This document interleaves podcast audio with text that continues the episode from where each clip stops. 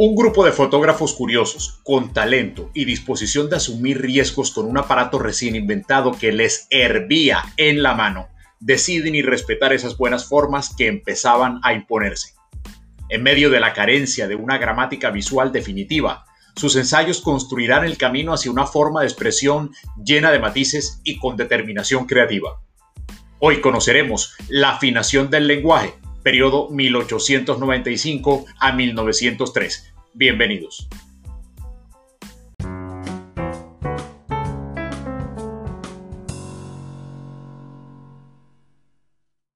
Cada vez que presenciamos toda la energía de un primer plano en las pantallas, honramos el trabajo de George Albert Smith y de la Escuela de Brighton, que jugaron con redimensionar el universo captado para lograr aproximaciones nunca antes vistas.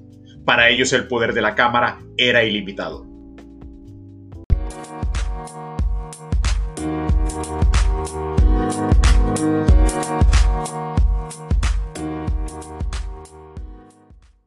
Los operadores de cámara de los hermanos Lumière están viajando por todo el mundo captando vistas de la vida social.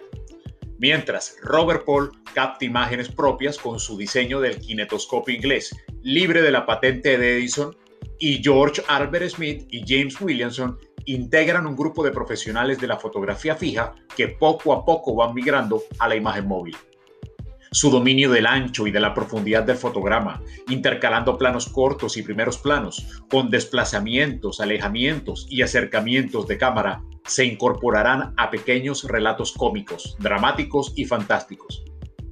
El trabajo de la Escuela de Brighton será pilar para la práctica del montaje cinematográfico, llegando a fragmentar el tiempo y el espacio según necesidades locativas de rodaje y un manifiesto alejamiento de la puesta en escena teatral.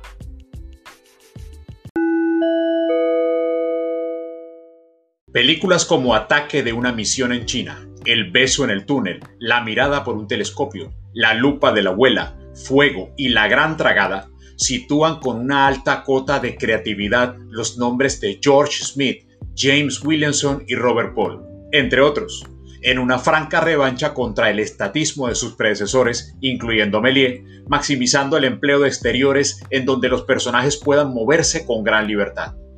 Ya para entonces, todo comenzaba a cambiar.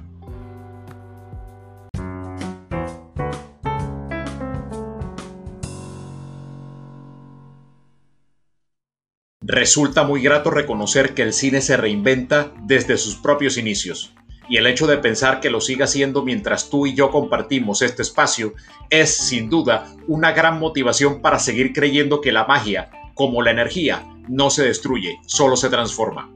Hasta la próxima.